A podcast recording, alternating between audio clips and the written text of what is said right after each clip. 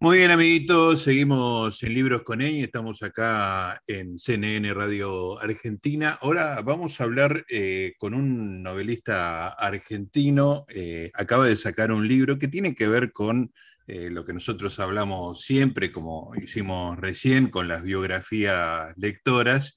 El libro corresponde a esa colección tan hermosa que tiene la editorial Ampersand, ya la colección Lectores eh, que ya nos ha dado de comer bastante porque sus, autores cuentan sus relaciones este, con, los libros.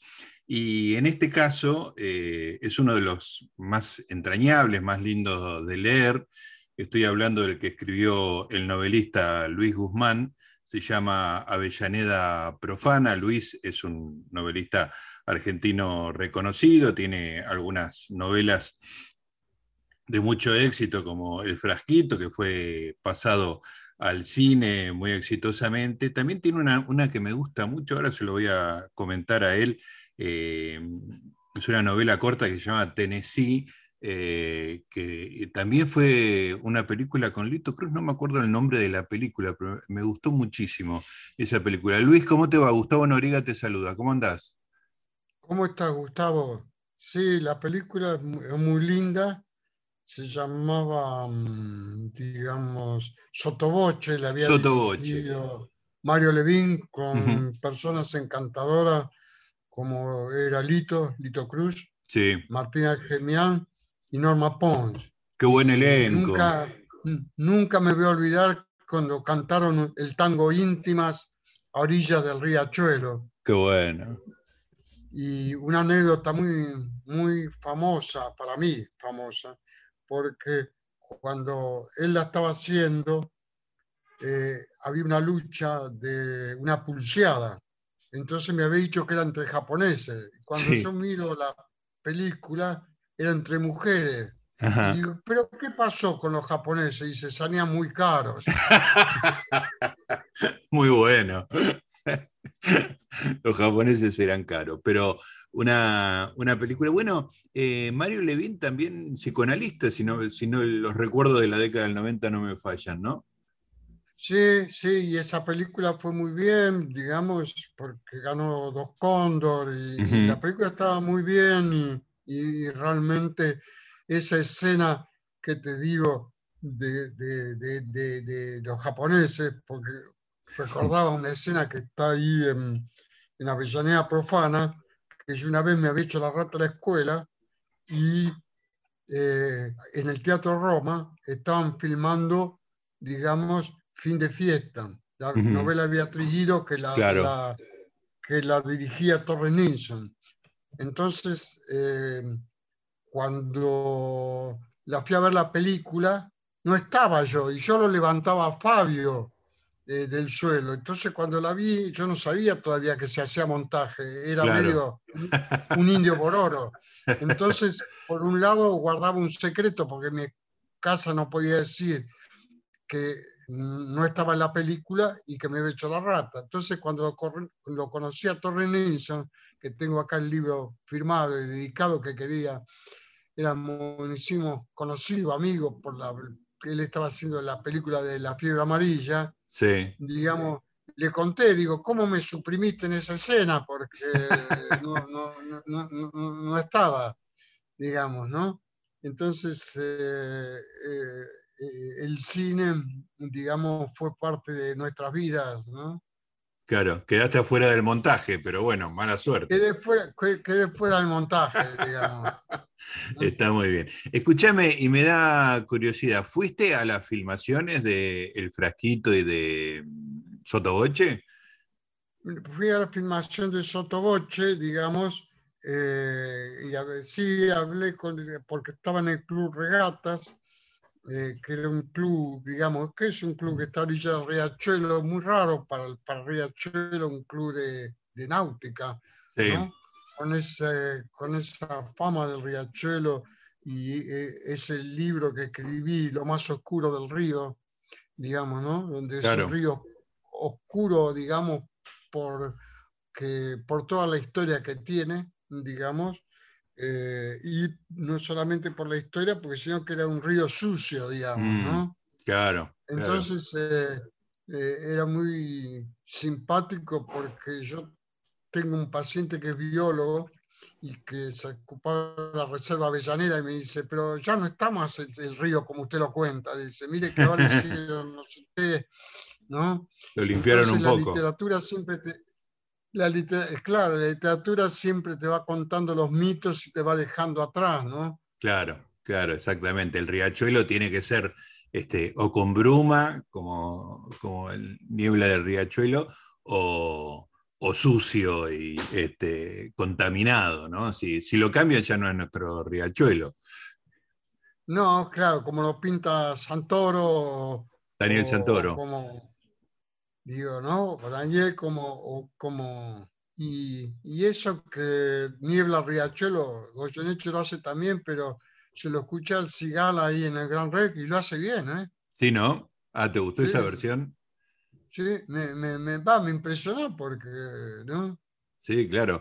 Este, tan distinto, ¿no? La, la experiencia del Cigala. Escúchame, no puedo dejar de contarte en este momento que hace más o menos 40 años, yo calculo, sí, 40 años, tengo 65, eh, en el club Regatas de Avellaneda me agarré a trompada jugando al fútbol. Este, yo defendía a Independiente de Hurlingham y eh, jugábamos contra Regatas de Avellaneda, justamente ahí, al, al ladito del riachuelo.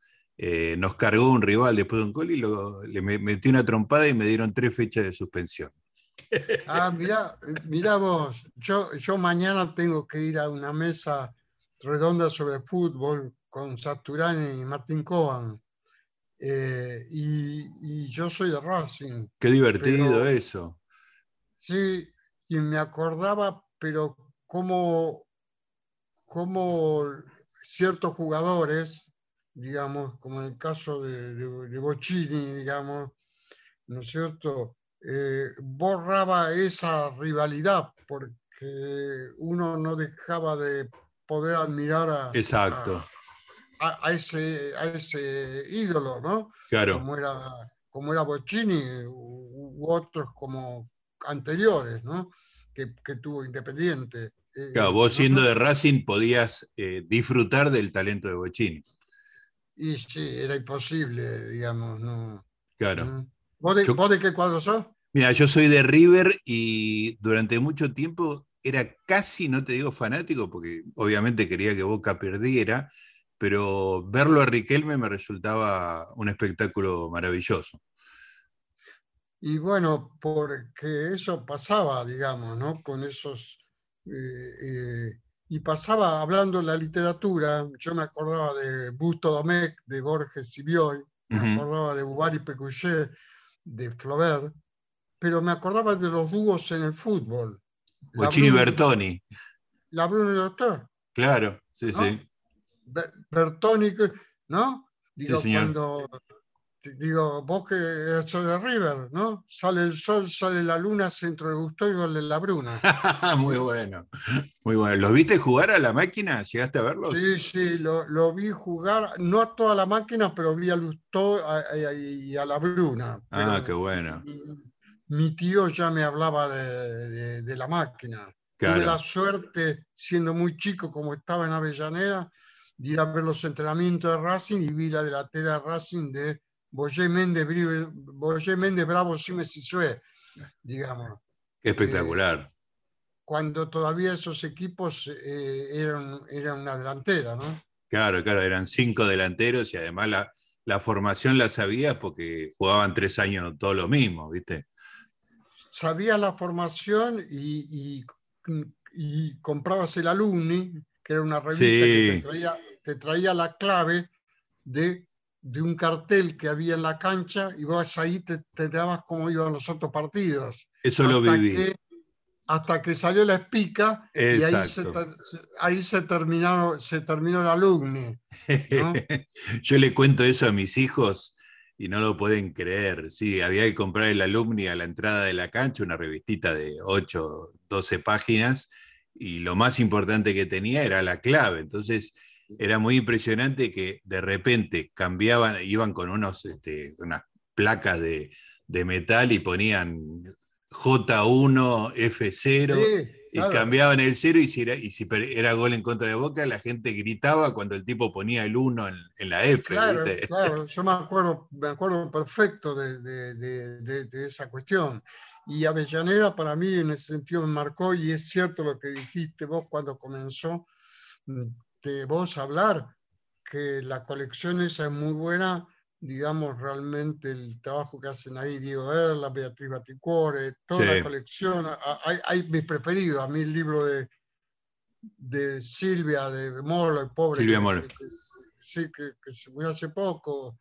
Eh, el de María Moreno. El de María Moreno me pareció extraordinario. Eh, el de María, bueno, digo, aparte soy amigo, pero es, eh, digo, también de Silvia, pero hay algunos que me, me me, tocaron más que otros, digamos. Claro, entiendo. Sí, sí, sí. Eh, digo, según la mitología, ¿no? Según, según las épocas, también son dos personas más cercanas a lo que podía ser de Daniel o, o, o, Alan Polo, ¿no?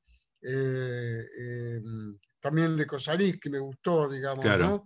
Bueno, te voy, a, te voy a decir, Luis, que el, tuyo está ahí arriba con todos esos que nombraste, porque es muy, muy lindo de leer y además cuenta una historia que ahora te la, quiero preguntar un, poco porque este, mezcla Avellaneda, tango, espiritismo, evangelismo, o sea, eh, venís de una familia en la cual uno no, no esperaba una, una, infancia, digamos, una infancia de conventillo que uno no esperaba que terminara con un psicoanalista novelista, ¿no? Bueno, quizás eh, yo tampoco lo esperaba, pero eh, eh, pensándolo en un punto, los tangos y el espiritismo, ¿no es cierto? son dos prácticas que tiene mucho que ver con, con, la imaginación y con la, con la letra. claro. Y aparte, eh, lo que tiene Avellaneda, que produjo un efecto muy impresionante, porque me escribió un amigo, que este, el dentista que tiene e, e, es de, de Avellaneda. Sí. Entonces dice, ¿sabes que María Moreno le regaló el libro porque es amiga de María? Y compró como 10 libros no. de Avellaneda Profana. Muy bueno y después me, me, me, me, vino a ver la, charla ahí en la Feria del Libro Independiente, el hijo del bibliotecario de Racing que a mí me formó. Qué bueno. Contá esa historia. Contá esa historia. Esa cosa es lo mejor que tuvo el libro. Y también se comunicó conmigo la compañera de banco, digamos, la Pecosa, se comunicó conmigo. Qué bueno. E, e, e, esa cuestión de que, Ricardo que Pigler lo, trabaja tan lindo en, los diarios de Renzi cuando, habla de, cuando habla de ese texto tan lindo de Ricardo que se llama El primer amor. Quiero decir, en, relación de que cuando encontrás en Ricardo, sobre todo en, los diarios de Renzi, que él recupera, eh, y cuando habla mucho de la madre, recupera una escritura lírica que él tenía, y, que a veces la escritura más eh, formal se la tapaba o más teórica. Claro, claro, porque ¿no? le imponía el, teórico. ¿no? Totalmente, se le imponía el teórico cuando escribía un poco y había algo más, decís vos, ¿no? Sí, pero una, los textos sobre la madre, los textos, sobre, el primer amor, eh, algunos textos del primer de, del, último lector, digamos, te, te, dice, ah, pero mira, Ricardo, eh, que éramos muy amigos, tan amigos que a veces yo leo cosas en los diarios cuando me nombra y digo, pero ¿cómo? ¿Esto pasó o lo inventó? y capaz que lo inventó. y por supuesto, y, si lo inventó, y si lo inventó hubiera estado es mejor. Mejor todavía. Escúchame, me, me, hiciste relacionar porque una parte que me gusta mucho de Avellaneda Profana es tu experiencia como librero. Yo trabajé de empleado de librería también un par de años este, y, un, y un cliente que apareció una vez se llamaba Ricardo y era un tal Piglia. Bueno, eh, tuve dos, tres experiencias. Eh, uno era eh, Ricardo, pasaban todos por ahí, digamos, viñas, pero quizás una de las más lindas fue cuando pasó, digamos, eh, Mr. Chapman con Chirolita. Es muy bueno eso. esa fue emocionante. Otra vez fue cuando entró Roberto Perfumo y casi me muero. Claro, para vos era el máximo. Y le regalé el frasquito y no apareció nunca más. Qué lástima. Otra vez fue cuando yo estaba enamorado de la película de Antonio Prieto y Elsa Daniel, digamos, la novia. La novia, claro. Entró, Elsa Daniel que lo había leído y nos fuimos a tomar un café. Qué maravilla. Además, una de las mujeres más lindas de la Argentina, Elsa Daniel, tenía una cara increíble. Digamos, ¿no? Esas cosas que, que a veces te produce, digamos, los libros y las librerías, ¿no? La manera en que, bueno, que ya sabes cómo me prohibieron el libro. Claro. Porque yo, cuando me prohibieron el libro, trabajaba en la librería y entra Cecilia Psap, ¿no? Y yo ya lo había escondido, yo lo había escondido el libro. Entonces le, regalo brillo y Cecilia Zapp me dice, no, no, regálame, regálame el frasquito. Entonces yo voy y lo saco, que lo tenía escondido. Cuando se lo voy a dar, viene una señora de Patria, Propiedad y Familia, me dice, este libro lo estamos buscando. Y yo le digo, pero no está a la venta. Entonces, y me había prohibido el, libro de Reina, de Reina Rofé, Monte de Venus. Eh, entonces digo, ya me prohibió uno, ¿para qué va a prohibir otro? Entonces eh, ella no sabía que yo lo había escrito. Entonces eh, me dice, bueno, démela porque llamo al patrullero. Yo se lo di. Entonces vamos caminando hacia el fondo, que era como la librería Martín Fierro era larga. Entonces yo le pregunto, ¿pero qué va a pasar? Entonces me decía, pregúntele a Medina, pregúntele a Medina, por Enrique Medina. Enrique Medina por las tumbas. Claro, y digo, ¿pero qué le tengo que preguntar? le habían prohibido todos los libros. Y claro. ¿qué le tengo que preguntar? Que ahora escribe cuentos para niños, dice, para engañarnos. Ah. cuando llegamos al fondo, yo le digo, le tengo que confesar, yo escribí el libro. Buena porquería escribió. No, no, le digo, pero yo no escribo más así. Yo cambié, cambié. Entonces le leo un, un pedazo de brillo eh, que era de un tango, del tigre Millán, que es el tigre Millán tenía marcas en la cara, picado de viruela, lo mismo que Mota, ¿no? un hondo barbijo en su cara rota, ¿no? Le leo esa parte. Sí. Y me dice, usted es un degenerado. y a los tres días salió la prohibición en la razón, y muy gracioso, porque salió la prohibición del frasquito junto con el editor del frasquito, que hacía una porno erótica, erótica, que te debes acordar, eh, que era la revista Killing. Ajá, sí. Bueno, entonces este hacía de pistolero, ¿sí? Era el, editor, Alberto Noé, que había editado Sebregondi y Retrocede y que había editado Toda Literal, hace de actor. Y ese día lo prohibieron por editor y por actor pornógrafo. Un récord debe ser eso, doble prohibición. Un récord. Escúchame, ¿y toda esa escena fue delante de Cecilia? Eh, ¿Cómo, cómo? Toda esa escena. Sí, sí, sí, sí, sí, sí, sí, sí, sí. Sí, sí, Cecilia que, había pasado a buscar el libro y, siempre vi. Eso es lo que tenían de bueno las librerías, ¿viste? Claro. pasaba siempre, pasaba siempre, pasaba David, eh, pasaba, yo me hice muy amigo de Robasto, pasaba Manuel, pasaba, eh, bueno, Germán y Osvaldo estaban todo el tiempo, pero, digamos, pasaba todo el tiempo gente, digamos, de, del libro, eh, no solo del libro, sino de la pintura. Eh, digo, pasaba, a mí me, Juan Jacobo Jarlía me presentó a, a Di Benedetto, eh, era, y, estaba, estaba habilitada, estaba habilitada la eh, posibilidad de ir a tomar un café a la esquina sin que nadie se asombrara. Entonces eh, salías y te ibas a tomar un café a la esquina y bueno, y ahí también conocí a, a, muchos editores, digamos, ¿no es cierto?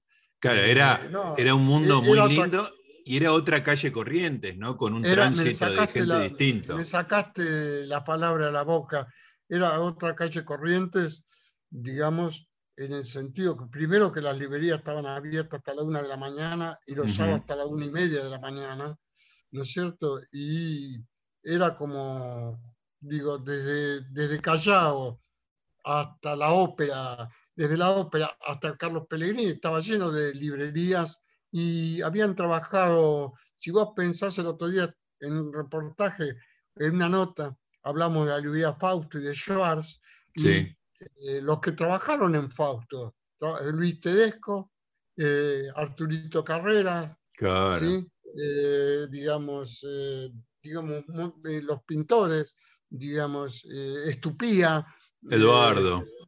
digo, Eduardo, digamos, digo, siempre este, trabajábamos ahí, escritores y pintores, y, era un refugio. Era un refugio y, eso, eh, digamos, eh, yo no me olvido más de, esas librerías, ¿no es cierto? ¿Qué edad tenías, eh, Luis, en esa época?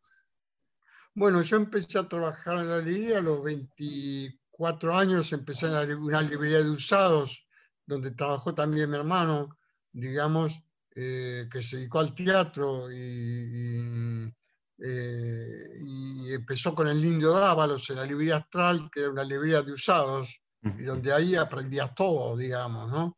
Es muy lindo eso, eso que decís que la librería de usados tiene como una personalidad distinta y el cliente de la librería de usados eh, es distinto del que va a una librería de novedades, ¿no? Eh, es totalmente distinto y, me parece que acá eh, con, el, con el gerente de la librería Fausto, eh, José Luis Retes, digamos, hablamos la diferencia de los libros de saldo y los libros de ocasión. Claro. Entonces yo le decía que en Francia, eh, Jean, Gilbert, este, la librería esa no, no ven mal el, el, saldo, y a mí me gusta la palabra libre de ocasión, es decir, esta ocasión en que el lector va caminando y entra a una librería de ocasión y se encuentra con libros que no se había encontrado nunca. Yo he encontrado libros de ocasión, he encontrado eh, grandes autores. Acordate de, de, esta colección, ¿sí? ¿Eh? Seibarral, Graham ah, sí, claro, esto, esto estaba en librería de saldo, acá está Graham Greene.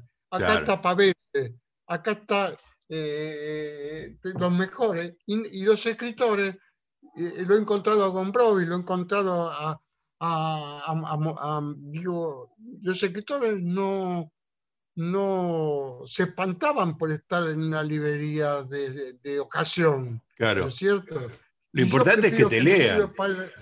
¿no? Prefiero que mi libro eh, esté en una, librería de ocasión y que no corra el peligro de, Danton y ser guillotinado. claro, que es el destino de los libros cuando no van a saldo, ¿no? que eh, es lo que hacen las imprentas, las, eh, grandes distribuidoras, cuando les sobran demasiados libros, te lo mandan a, a guillotinar y a, hacer desperdicio, digamos, ¿no? Y uno quiere que siga circulando. Que no, corran el, destino de Danton y mucho menos de Gerard Depardieu, digamos. Está muy bien. Eh, entonces me parece que, que, lo, que, yo he encontrado a, Gombrowicz, he encontrado a, Paul Morán, he encontrado a Onetti, eh, eh, ¿no? Claro, esa ocasión que es casi una epifanía, es un cruce, vos te cruzás con el libro. Claro. ¿no? Digamos. Y es bueno que el libro se le cruce a uno.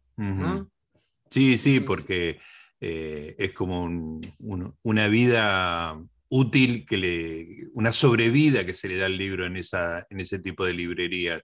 Y por ahí, ahí se, se, realiza ese encuentro eh, feliz, ¿no? Entre una persona que no lo había leído y la oportunidad.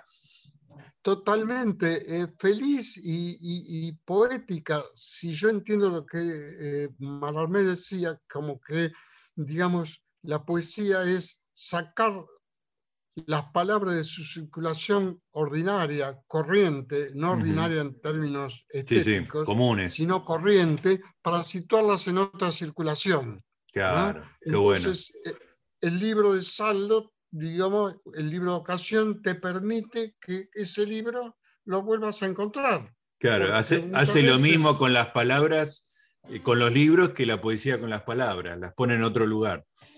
Las ponen en otro lugar, exactamente. Guzmán, eh, contame un poco dónde nace tu pasión por la lectura. Has leído muchísimo. ¿Qué pasaba ahí en Avellaneda cuando vos eras chico? ¿Qué fue lo que te llevó al mundo de la lectura? Bueno, lo primero que me llevó a las lecturas, digamos, más allá de los libros infantiles, que como dice Proust, están entre la superstición y la inocencia. Qué lindo. Eh, digamos, me llevó que mi abuelo, digamos, era muy lector de novelas policiales y de la colección Rastro, Pistas, ¿no es mm. cierto? Y se quedaba leyendo hasta muchas altas horas de la noche y en ese momento la factura de la luz era muy caras y mm. era muy criticado. Mi abuelo porque fumaba y leía. Eran vicios caros, claro. Y tenía asma. Pero yo después leyendo a Proust aprendí que Proust decía que cuando tenía ataques de asma le cambiaba la respiración porque le cambiaba la puntuación. Muy buena. Eh, eh, relación entre gramática y, respiración. Y, respiración, digamos, ¿no? Entonces eh, ahí me empecé, empecé a leer y después, digamos, como te contaba antes, mi, mi, padre era imprentero, digamos, aparte de cantar tango, era imprentero y traía unos libros de la colección Malinka Pocket, que era, tenía desde la Sinfonía Pastoral de Gide el Rosa de Mansilla hasta El amor, las mujeres y la muerte de Schopenhauer. En esa especie de mezcolanza, me, como diría Leonia Lamborghini, en esa especie de mezcolanza me mezclé yo. ¿no? Claro. Después, bueno, el, bibliotecario de Racing, que realmente a mí me, me, reveló todo, y el profesor de literatura, que se llamaba, ¿sabes cómo? Eliot. Eliot, nada menos nada menos. Y yo en uno de los libros digo que la literatura es el cuento del tío, ¿no? Porque el tío de Proust, cuando eh, iba ahí a, esas, a los salones prustianos y se encontraba con esas mujeres, lo presentaba al sobrino y dice, este va a ser tan grande como Víctor Hugo. Y tuvo, tuvo, tuvo razón, ¿no es cierto? Claro. Y yo pienso que la literatura es el cuento del tío. Vos sabés que yo estaba en la esquina del consultorio hay una librería. Cada vez que puedo, que no viene alguien y me avisa, me voy a tomar ahí a mirar los libros. Estaba ahí y de pronto se acerca una persona, estaba en la puerta de la librería y me dice, yo fui profesor suyo. Opa. y el nombre lo puse yo solo. Elliot, le dije. Usted fue profesor de literatura mío. Entonces, eh, él no me dijo el nombre. Y, sí, sí, digo, yo lo cito siempre. Bueno, de hecho, como lo estoy Claro, como acabas de hacer ahora. Como, porque me había citado en el Jockey Club, yo había escrito el, el, el, coso del frasquito, el borrador, y el tipo no se espantó. Me dijo, usted es un escritor. Entonces estaba con este hombre en la puerta de la librería Mascaró en ese tiempo, y me dice, estoy muy mal de dinero, tengo problemas de salud, y le di toda la plata que tenía. ¿En serio? Cuando entré a la, a la librería, los pibes me dicen, me parece que te hice el cuento del tío. claro. Eh, y, y, yo eh, le digo, no estoy seguro, la verdad que no estoy seguro, porque me, ¿no? que todavía sigo pensando, y un día me encontré a tomar un café con Rafael Bielsa, y me dice, pero Guzmán, no, pero si anda por todos lados, algún amigo mío también. Extraordinario. ¿no? O sea que eh, la literatura tiene algo de embaucar y dejarse embaucar. Qué hermoso, qué hermosa historia, aunque te haya costado plata. Sí, sí, sí, sí, sí, sí, fue, fue, fue, buenísimo. ¿no? Y, y, y después, eh, bueno, el espiritismo tenía sus, sus, relatos, ¿no es cierto? Tenía una capacidad de relato muy, muy, muy, muy importante. Eh, y bueno, y después ya ahí estaba la revista Abuelo en Avellaneda y la biblioteca, de, la biblioteca de Racing, y me hicieron a mí ya el pasaje a, conocer acá por Fernández de Giovanni, que editaba en vuelo junto con, eran amigos de Alberto Spumber, y por eso conocí a, Germán García, Osvaldo Lamborghini, y ahí ya me metí me metí en la, e, e, en la literatura, pero nunca perdí Avellaneda, digamos. ¿no? Sí, tenés, tenés las dos cosas, el, el, tango y Avellaneda siempre están dentro tuyo. Luis, ¿y cómo sos como lector ahora? Bueno, como lector ahora, eh, primero, digamos, soy muy exigente de mis propias cosas, ¿no? Como dice Borges, eh, bueno, dice, mm, el texto definitivo pertenece a la religión o al cansancio. Eh, Te cansaste de corregir. Sí, no dejo de corregir todo el tiempo, menos dos libros que no corrijo. El Fraquito, sí. porque como dice Chitarone, es incorregible. Eh, y, Villa, son los únicos dos que no, no he tocado. Todos los demás eh, no... Le metes mano. le meto mano. Pensaba, pues vos dijiste antes, 40 años dijiste. Bueno, ahora en enero sale una edición del Fraquito con el prólogo de Pila y de Chitaroni y dibujo de Gorre Arena, porque cumple 50 años. 50 años, qué increíble. Yo no lo puedo creer, ¿viste? Qué bárbaro. dijiste vos, qué 50 años, yo no lo puedo creer. Qué bárbaro, qué bárbaro. Y después publico por primera vez también, después mucho corregir y mucho, una novela de tango que se llama Dos extraños. Le saqué mm. el cómo. Claro. Claro. Eh, saqué el cómo eh, y, bueno, es mi, una novela de tango que, es muy difícil de situar, porque la tuve que situar, eh, ¿cómo te puedo decir? Atemporal. Claro. pasa en el año 2000, pero es atemporal, porque si no, cualquier cantor de tango de los, que, de los grandes, el último fue mi amigo Luis Carday. Grande. tendría, tendría la edad mía, 78 años. O mm. sea que, digamos, eh, imagínate que si yo le digo a mi hija eh, Margarita que no conoció a su abuelo, pero está grabado un disco donde mi viejo dice, canta, ya no son mi Margarita, ¿no? Entonces digo, viste, el abuelo no te conoció, pero te nombraba. Qué lindo. Eh, entonces, esas letras hoy han, han perdido, digamos, digamos, vigencia. ¿no es cierto? Pero suponete que me están traduciendo al italiano ahora, por lo de Tennessee. Entonces me escribe el editor y me dice, pero dice que el tipo se fue a meter en la YAPI. ¿Qué es la YAPI? Tenés que explicar. Y, cómo le explicaba yo que era la YAPI, ¿no? Hasta que entró en Google y, ¿me entendés? Claro. Eh, entonces hay cosas con el tango que suponete que yo me enteré escribiendo a Avellaneda Profana, ¿no? Eh, Loquitas de Pris. Yo no sabía que era de Pris. Pris era una de cocaína. Ah, mira, claro. Yo no, no, no, lo sabía, ¿no es cierto? Entonces, eh, el lumpardo, digamos, eh, era otra, otra lengua y algunas de las anécdotas con los cantores de tango que pasa ahí, a, Julio Sosa, tuve la oportunidad de escucharlo en Avellaneda, a Morán también lo pude escuchar, eh, y anécdotas que uno tenía, digamos, con los cantores. El día de mi cumpleaños en el Rincón de los Artistas le dije a Mauré, hoy es el día de mi cumpleaños. Ah, lo juega la quinela, me dijo.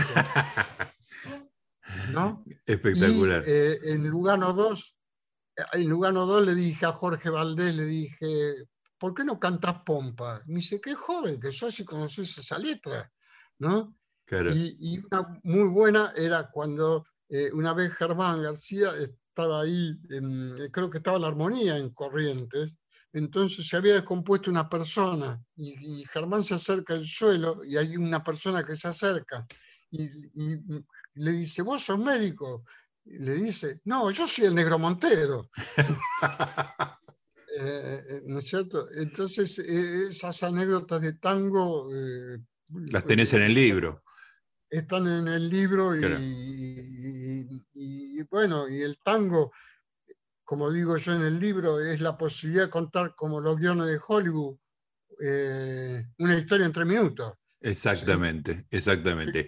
Que, es muy difícil. Exactamente. Luis, eh, vamos a estar esperando dos extraños y vamos a volver a, charlar cuando salga. Ahora se me, quedé sin tiempo, lamentablemente.